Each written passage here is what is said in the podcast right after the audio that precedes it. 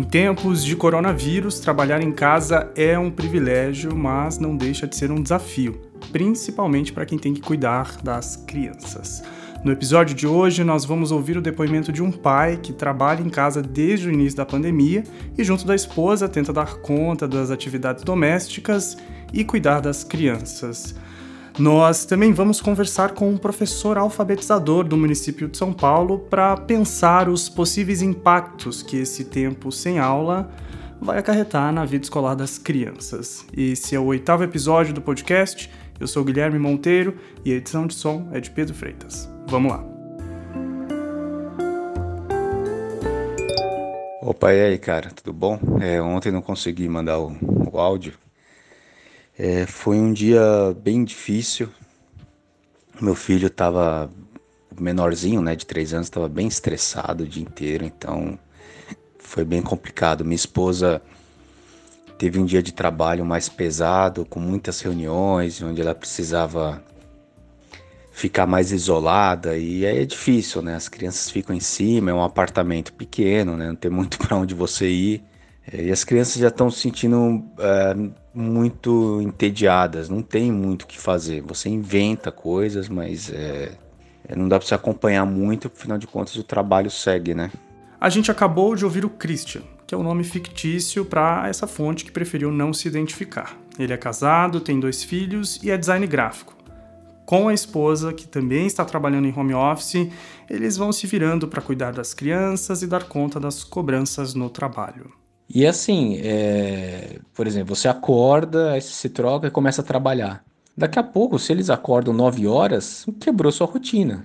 Porque a partir do momento que eles acordam, aí você tem que parar para dar café para eles, você tem que trocar eles, ou seja, você tem que preparar o começo do dia para eles.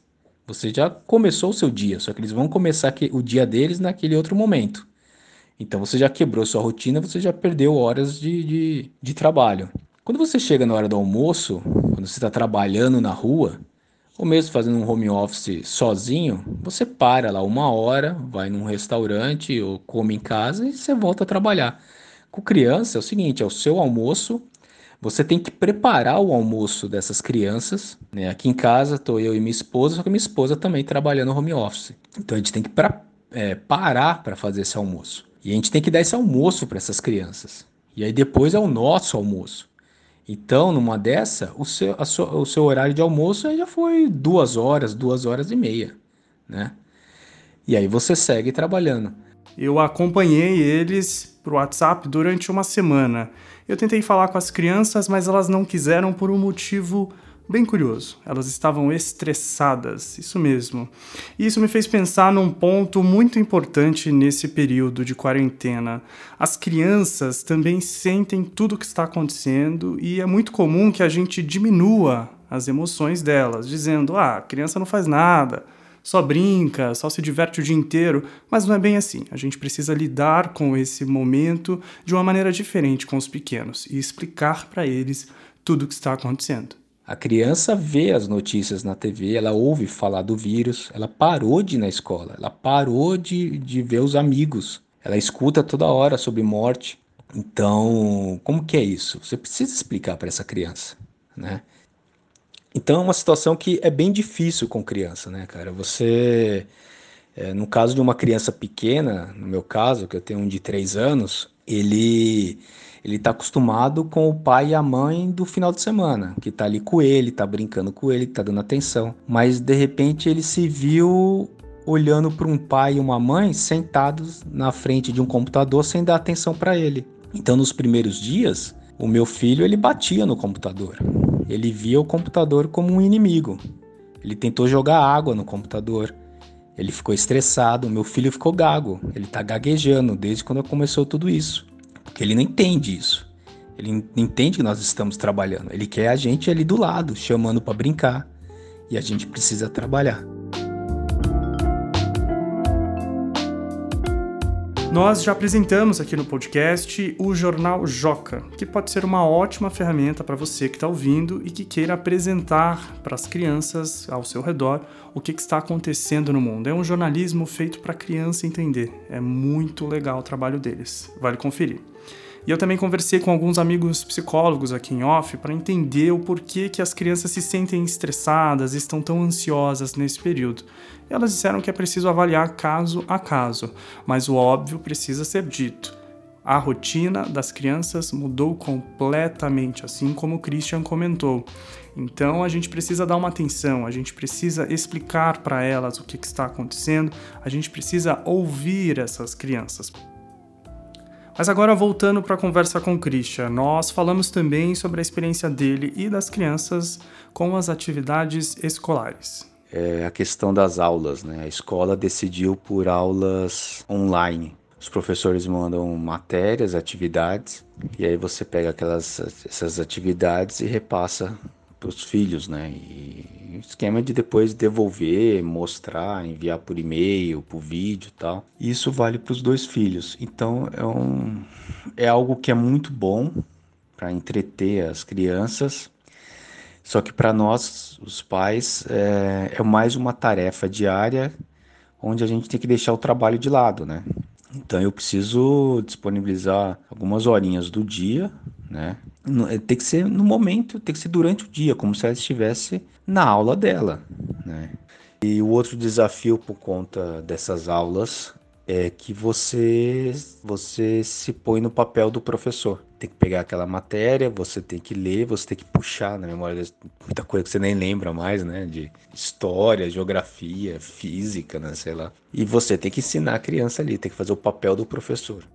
Em todo o mundo, um bilhão e meio de alunos estão sem aulas. É o que indica um levantamento da Unesco. Só que no Brasil, mais de 53 milhões de alunos tiveram as suas aulas interrompidas. Os estados como Amazonas e São Paulo, por exemplo, já oferecem aos alunos da rede pública opções de aulas remotas pela internet e pela televisão.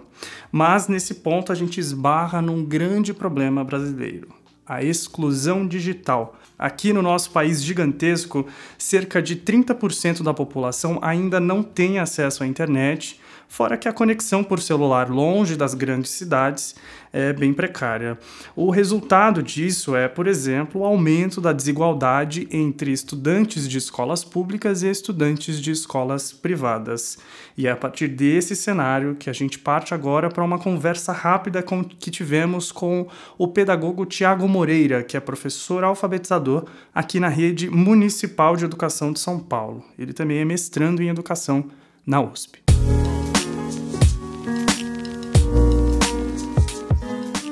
A minha primeira pergunta é com certeza uma das maiores dúvidas para o pós-pandemia.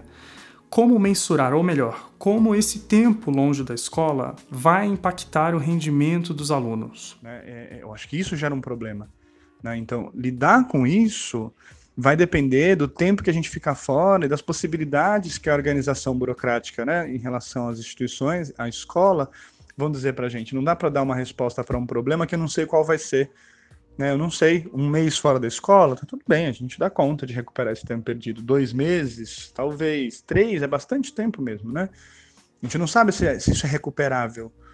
É, eu sou professor alfabetizador, eu dou aula para alunos de sete anos de idade. Né? Esse é um processo que é longo, mas que são, eu, eu, trabalhar, trabalhar com pequenos projetos de dois, três meses, a vida vai funcionando, né? A gente dá conta. Né? Então, eu acho que se perguntar sobre isso agora só faria sentido se tivesse tudo funcionando. Tá tudo funcionando, menos as crianças na escola. Mas não é, não é assim, né? A gente não tá com tudo funcionando, a gente tá num momento de incerteza mesmo, né? Porque a escola tá fechada. E é isso, né? Como é que eu, que não tô dando aula, vou cobrar do meu aluno que ele aprenda algo que eu não tenho condições de ensinar? Para o professor, não dá para cobrar algo dos alunos que ele não garantiu a entrega. E a nossa conversa então partiu para o que são essas condições de ensinar, né? O porquê é tão necessário que o aluno se sente numa cadeira dentro do ambiente chamado escola. Na escola, eu tenho condições materiais, né? às vezes precárias, às vezes um pouco melhores, mas eu tenho condições materiais de criar um ambiente e dar uma aula. Né? A aula é um acontecimento e é algo que acontece dentro da escola. Veja, a escola cria uma série de condições para que eu possa ser um professor, né? Para que eu possa alfabetizar uma turma. Eu tenho uma turma que é reunida numa sala de aula e que quando eu preciso eu posso fechar a porta e solicitar a atenção deles, né? Porque aprender a ler e escrever demanda aprender a controlar o corpo. Como é que eu leio um texto se eu estou correndo no pátio? Não, não funciona, né? Então, quando eu ensino meu aluno a ler e escrever, eu ensino meu aluno a se concentrar, eu ensino meu aluno as coisas que são importantes, eu ensino meu aluno a se portar num contexto em que ele convive com outras crianças. Né? Então, quando eu falo assim, né, que a experiência escolar é muito mais né, do que aprender algumas coisas sobre em relação ao conteúdo, eu estou querendo dizer que é nessa interação comigo que as crianças aprendem. É, quando eu falo que a aula é um acontecimento, é porque eu estou presente, né? E eu convoco a presença das crianças, eu convoco a atenção delas para as coisas que eu julgo que são importantes, que vai auxiliar elas nesse processo de aprendizagem. Quando o Thiago se posicionou em relação ao EAD, a minha primeira reação foi comentar sobre a conexão das crianças com a internet, principalmente pelo celular. É muito comum nas festas de família eu olhar para um lado ou para o outro e ver uma criança com o celular na mão, jogando, assistindo vídeo no YouTube, e ele me devolveu como que percebe essa interação em sala de aula. Essa experiência escolar, essa rede de relações é muito complexa e ela não tem condições de ser substituída por uma videoconferência. Né? Porque, veja, quando eu estou lendo uma história para os meus alunos, a gente senta em roda. Porque em roda é um jeito de. É, um, é, uma forma que ajuda os alunos a se controlarem melhor e se concentrarem melhor no que está sendo feito ali, né? Que é na roda, né? Bom, se eu for ler uma história por EAD, né, por uma videoconferência, eu não tenho como assegurar que os meus alunos estão me ouvindo, eu não tenho como assegurar que sequer ele está na frente do computador de fato. Né? Então vamos imaginar que eu estou fazendo uma reunião online com os meus 30 alunos e começo a ler uma história eu não tenho absolutamente ideia de como é a reação deles do outro lado, né? Para eu poder modular minha voz, para eu chamar atenção numa parte mais importante. Essas coisas são essas sutilezas que acontecem na escola, elas precisam de presença. O que dá para fazer em AD é matar tempo. E aí a minha questão com educação à distância, como um substituto, né? Como a gente fala assim, então nessa crise agora a gente tem que colocar EAD porque EAD vai substituir. EAD não vai substituir essa experiência que a D pode fazer é matar o tempo das crianças. Tem que ocupar, né? Porque eu entendo a angústia dos pais que estão com seus filhos em casa e precisam precisam trabalhar, precisam fazer coisas, e né, a vida dos adultos não para mesmo que estejam em casa, né? Tem coisa ali para fazer, muita gente está trabalhando de casa, mas a educação à distância não vai substituir essa experiência de forma alguma. Uma questão muito importante de se considerar agora é a notoriedade que os professores têm ganhado. E esse foi o ponto da minha pergunta para o Tiago. Queria entender como ele enxerga esse momento em que muitos pais estão, estão experimentando dentro de casa esse, abre aspas, ser professor, fecha aspas, e não estão dando conta, assim como o Christian comentou aqui com a gente. Eu acho que a profissão docente, ela é um tipo de profissão que se vincula de um jeito indissociável da escola. Não dá para ser professor fora da escola.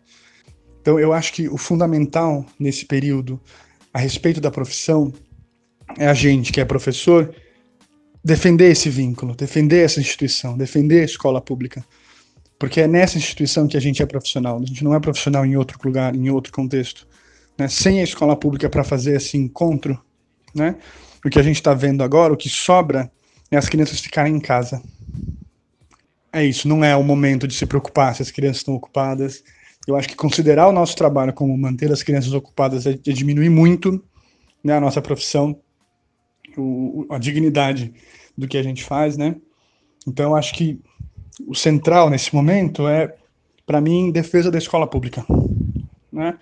E assegurar que quando as coisas se acalmarem, a gente possa voltar para uma instituição que garante que eu possa sentar com os meus colegas e discutir. E agora? O que, que a gente vai fazer para lidar com os problemas? Né? Quais são os problemas que a gente tem que enfrentar e como é que a gente vai fazer isso? Então, a escola pública ainda garante algumas condições para que a gente consiga fazer isso, e é justamente por isso que ela precisa ser defendida.